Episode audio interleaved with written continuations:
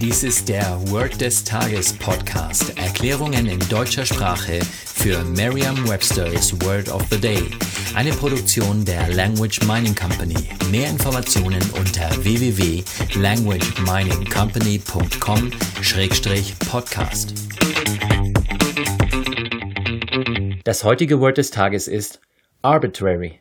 Geschrieben A-R-B-I-T-R-A-R-Y.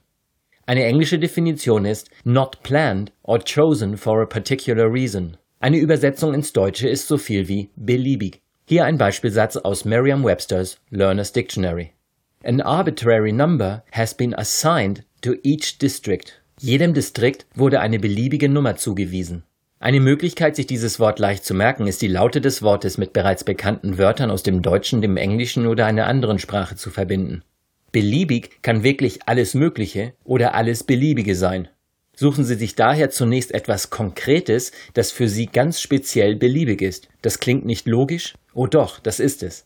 Gerade bei Wörtern, die nicht wirklich greifbar sind und die Sie in vielen verschiedenen Kontexten verwenden können, dürfen Sie sich einen speziellen Kontext aussuchen und diesen dann auf den Beispielsatz anwenden.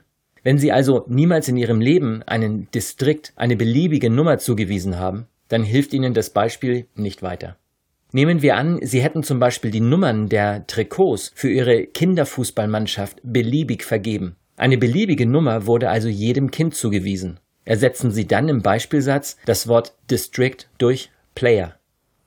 Die Spieler are a bit rarely und beliebig ausgewählt. Verteilen Sie beliebige Nummern eher selten oder fällt Ihnen eine bessere Eselsbrücke ein? Sagen Sie jetzt noch einmal den Beispielsatz. An arbitrary number has been assigned to each player. Vertrauen Sie dabei auf Ihre Vorstellungskraft. Je intensiver Sie sich die Situation vorstellen, desto länger bleibt die Bedeutung des Wortes und des ganzen Satzes in Ihrem Gedächtnis. Das war Word des Tages mit Carsten Peters von der Language Mining Company. Mehr Informationen unter www.languageminingcompany.com-podcast.